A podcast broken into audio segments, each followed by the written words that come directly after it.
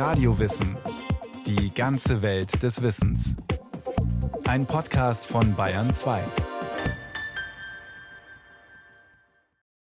Bayern gilt nicht gerade als Hochburg des Humanismus. Zu Unrecht. Namen wie Konrad Celtis, Aventinus oder Konrad Peutinger beweisen, dass im heutigen Bayern durchaus Humanisten von Rang gelebt und gewirkt haben.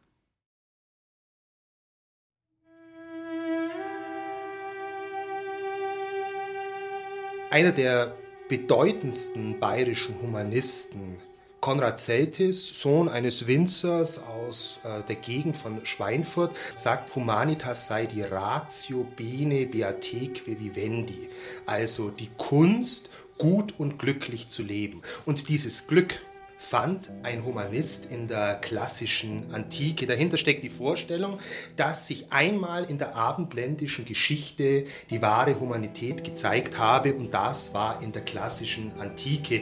Die Kultur der Antike wird als beispielhaft, als normgebend begriffen und man versucht jetzt nun als Humanist nicht nur gut Latein zu sprechen oder Griechisch zu können, sondern man versucht sich den Inhalt, den Gehalt, ja die antike Lebensform anzueignen und zu seiner eigenen zu machen.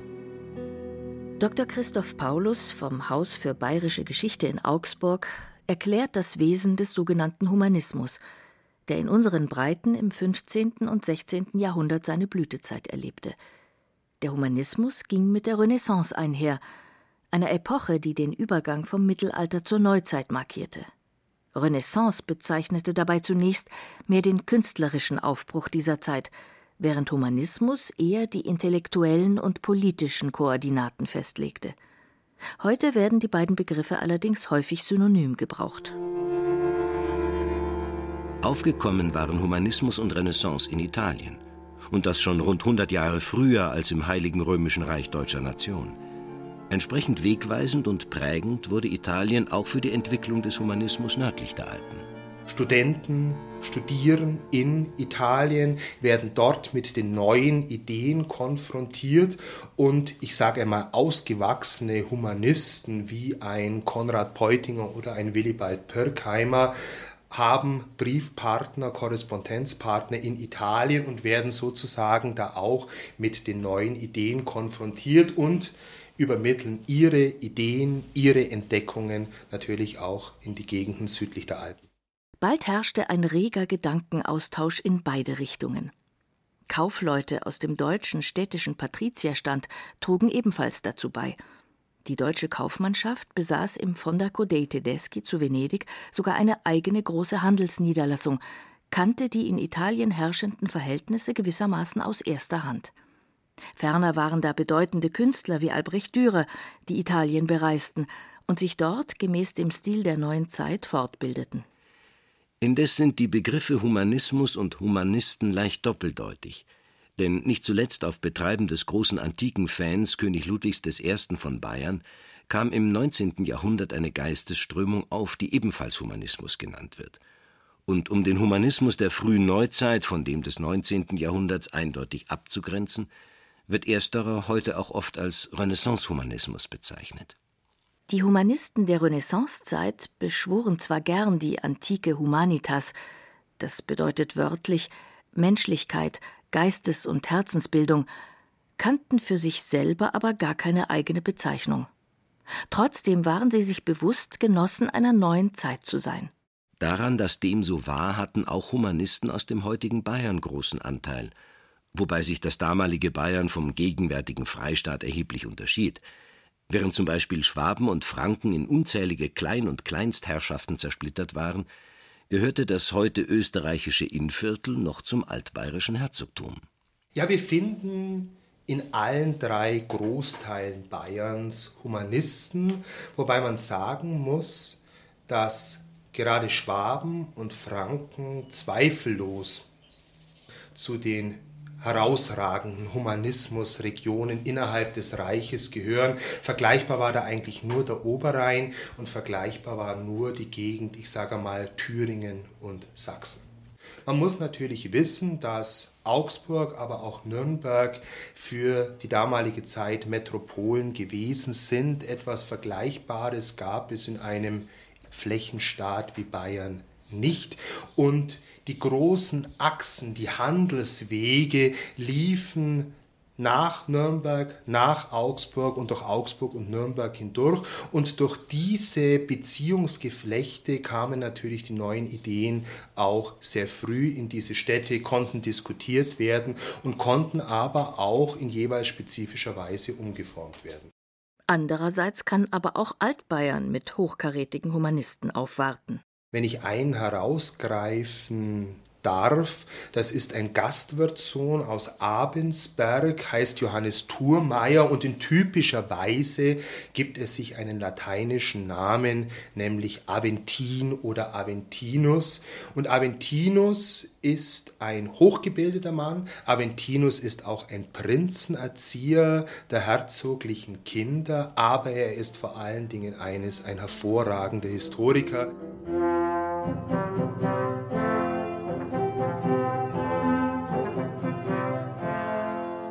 Johannes Georg Thurmeier wird 1477 geboren. Gemäß guter Humanistenart legt er sich nach seiner Heimatstadt den lateinischen Namen Aventinus, also der Abensberger, zu. Sein Vater ist als Gastwirt wohlhabend genug, dass er den Sohn studieren lassen kann. So beginnt der 18-Jährige seine Studienzeit an der erst 1472 gegründeten Bayerischen Landesuniversität Ingolstadt. Dort wird zunächst noch streng im Geist der längst verkrusteten mittelalterlichen Scholastik gelehrt. Noch Jahre später erinnert sich Aventinus voller Graus an das fruchtlose kleinliche Gezänk der bornierten Tintenfresser unter den Professoren. Immer hat einer anders als der andere gesprochen, die anderen verachtet, mit ihnen gezankt, gekriegt, gehadert. Der eine ist ein Skotist, der andere ein Thomist, der dritt ein Albertist, und ist kein Aufhören nit. Sie raufen sich, sie schlagen sich, sind in der Sache nie einer Meinung, es sei denn, wenn sie gegen andere Bündnis machen. Doch erfolgt gerade zu Aventinus Studentenzeitbeginn ein deutlicher Paradigmenwechsel an der Ingolstädter Uni.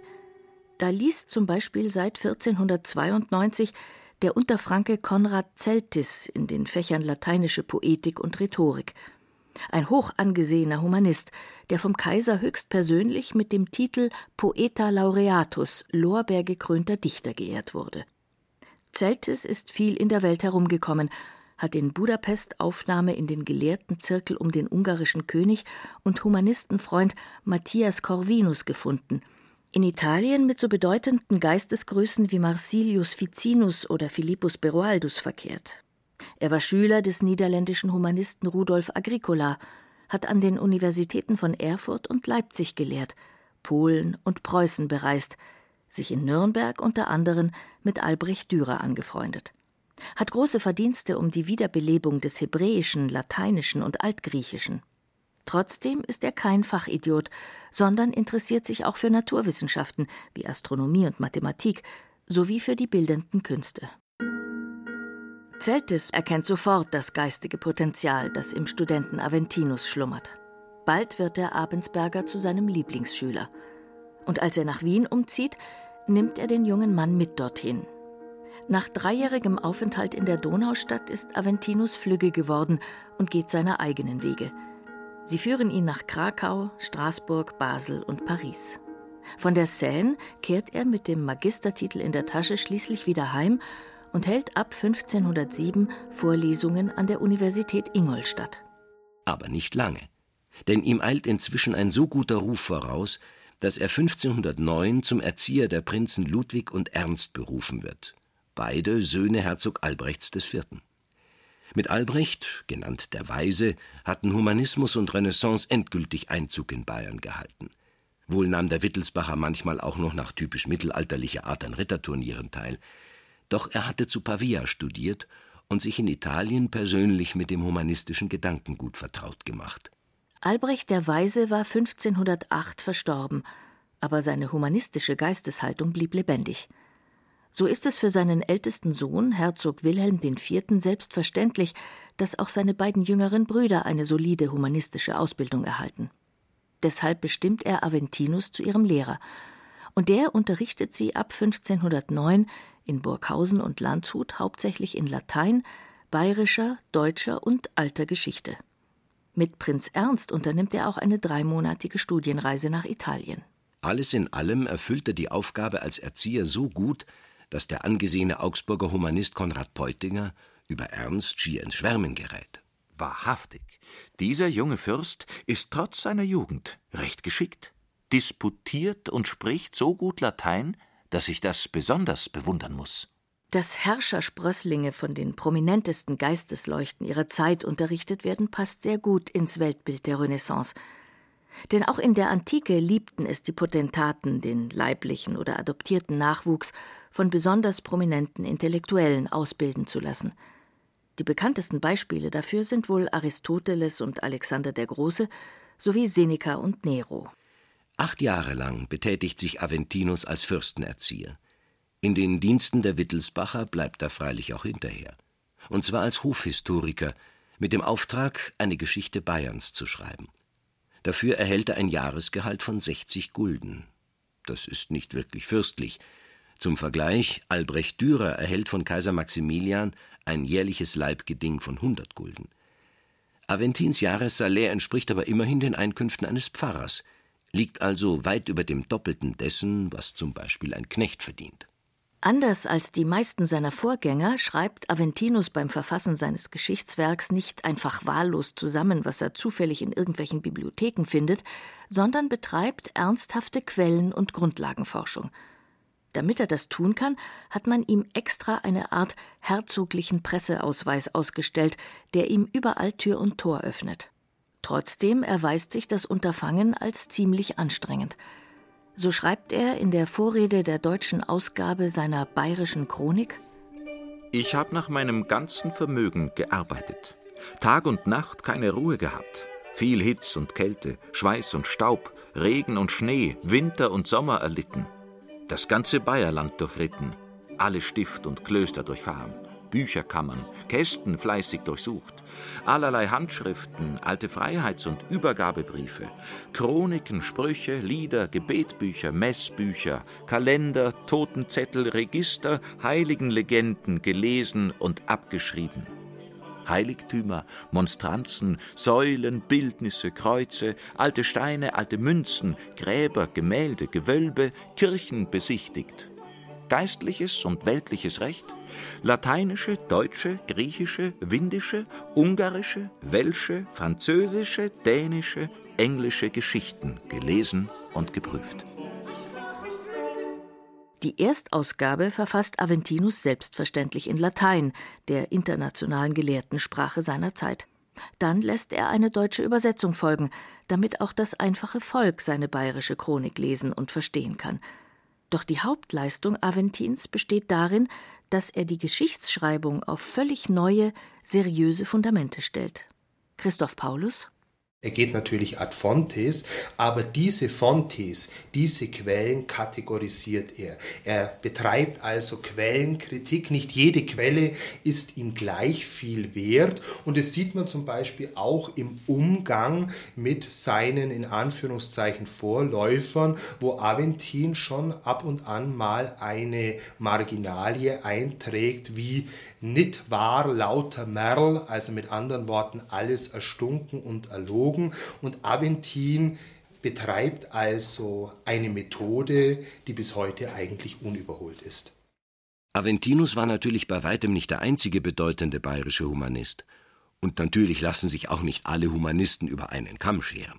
Man kann eigentlich nicht sagen, es gibt den Humanismus und den Humanisten, sondern es gibt eine Vielzahl von Schattierungen von unterschiedlichen Lebensformen und Lebensentwürfen. Da gibt es komplett asketische Naturen und hedonistische Naturen, äußerst starke Zecher wie einen Iobanus Hessus. Da gibt es Humanisten, die ihr ganzes Leben hinter Klostermauern verbringen und der Stabilitas Loci verpflichtet waren, also treu ihrem Ort gewesen sind. Aber es gibt auch äußerst unstete Naturen, die es kaum länger als ein Jahr an irgendeinem Ort aushielten und so weiter und so fort. Also eine äußerst disparate und höchst individuelle Bewegung war dieser Humanismus, auch in Bayern. Dieser Individualismus führte dazu, dass die Humanisten auf den unterschiedlichsten Fachgebieten gewaltige Fortschritte erzielen. Ja, die Humanisten waren eigentlich auf einem großen Wissenschafts- und Forschungsfeld tätig. Da gibt es einen Johannes Müller aus Königsberg im Haßgau, der sich latinisiert Regiomontanus nennt. Regiomontan entwarf nun astronomische Geräte und Sternenlaufkarten, die sogenannten Ephemeriden, nach denen ein Kolumbus, ein Vasco da Gama oder ein Amerigo Vespucci auf ihre Entdeckungsfahrten gefahren seien. Oder im Bereich der Geographie wurde von bayerischen Humanisten sehr viel geleistet. Also wenn wir einen Schüler von Regiomontan nehmen, nämlich Beheim, auf Vorarbeiten von Regiomontan und auf Vorarbeiten des Universalgelehrten Nikolaus von Kurs hat Beheim in seinem Stadtgarten den ersten Globus entworfen oder in der Kartografie ein Erhard Etzlaub hat die erste politische deutsche Karte gemacht, ein Philipp Appian hat die Landvermessungen Bayerns in eine Landkarte Bayerns geformt. Ein Johannes Koch-Leus macht die erste historisch-geografische Beschreibung Deutschlands und so weiter. Oder andere Leistungen auf einem ganz weiten Feld, zum Beispiel im Bereich der Botanik. Ein Leonhard Fuchs aus Wemding leistet größte Vorarbeiten für die Botanik. Nach ihm sind ja heute noch die Fuchsien benannt. Ein Peter Hähnlein entwirft portable, tragbare Uhren oder ein Johannes Böhm aus Rothenburg, der schreibt eine Darstellung der Sitten und Gebräuche in Deutschland in Anführungszeichen und wurde damit auch zu einem Vorläufer dessen, was man heute Volkskunde oder Ethnographie bezeichnen könnte.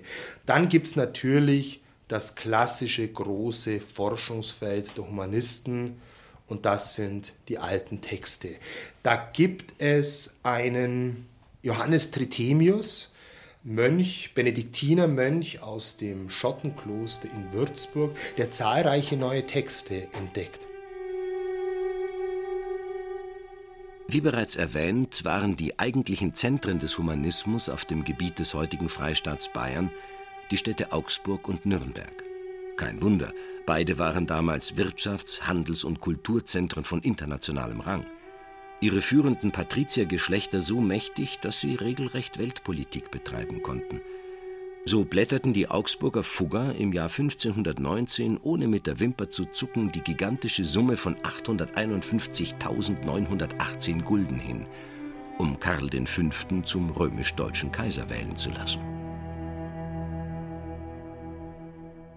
Im Dunstkreis von Geld und Macht blühten in beiden Metropolen Kunst und Wissenschaften. Beispielhaft dafür stehen vor allem zwei in Italien ausgebildete Juristen, der Augsburger Konrad Peutinger und der Nürnberger Willibald Pirkheimer. Beide sind einflussreiche Politiker, enge Berater der Kaiser Maximilian I. und Karl V. Peutinger ist zudem Augsburger Stadtschreiber, Pirkheimer Gesandter seiner Heimatstadt und Kommandant des Nürnberger Reichstruppenkontingents.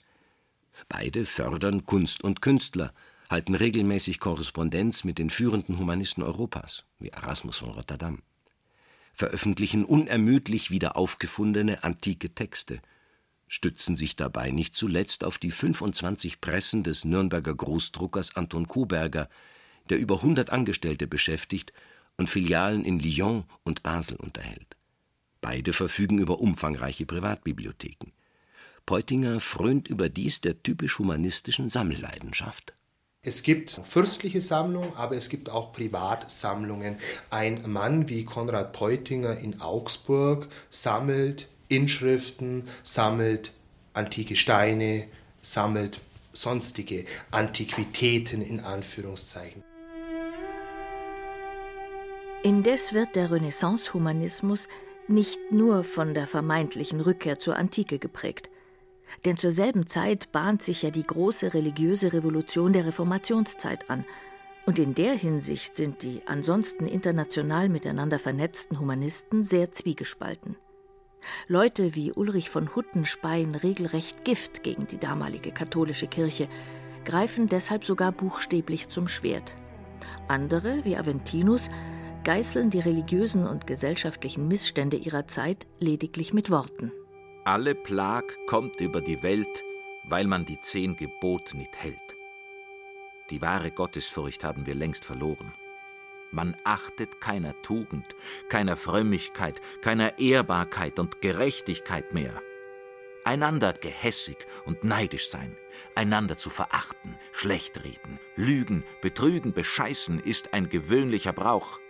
Nichts auf Ehre, nichts auf Glauben noch Treue halten gilt als die höchste Geschicklichkeit, Weisheit, Geistlichkeit. Die rechte Gottesfurcht hält man nur für eine Torheit. Trotzdem sind die meisten Renaissance-Humanisten deswegen nicht sozusagen auf die Straße gegangen, indem sie sich der Reformationsbewegung angeschlossen hätten. Es gibt eine nicht ganz geringe Gruppe, vor allen Dingen die bedeutendsten gehören dazu ein Konrad Peutinger, ein Willibald Pirkheimer, die sehr stark dem Ideal der Toleranz folgen, was ja auch beim größten aller Humanisten Erasmus von Rotterdam der Fall ist die lassen es nicht wirklich auf den Bruch ankommen. Die sehen die Missstände in der alten Kirche schon, aber es heißt nicht, dass sie dann evangelisch werden müssten. Sie sind zum Teil auch abgeschreckt durch diesen Ton, der die Debatten bestimmt, den sie als äußerst grobianisch, als äußerst deftig, eigentlich auch als etwas gewöhnlich empfinden. Sie meiden den Streit, der mit so harten Bandagen geführt wird wie in der reformatorischen Debatte.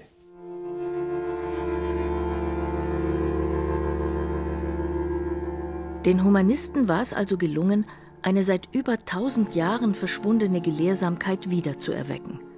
Auf die zentrale Frage ihrer Zeit, den aufkommenden Protestantismus und die Kirchenspaltung, hatte jedoch auch diese Gelehrsamkeit keine schlüssige Antwort.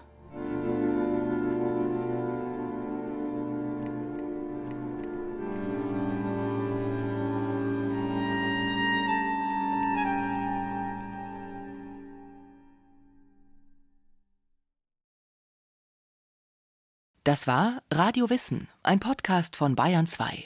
Autor Ulrich Zwack. Regie Martin Trauner. Es sprachen Irina Wanka, Axel Wostri und Johannes Hitzelberger. Ton und Technik Susanne Herzig. Redaktion Thomas Morawetz. Wenn Sie keine Folge mehr verpassen wollen, abonnieren Sie Radio Wissen unter bayern2.de slash podcast und überall, wo es Podcasts gibt.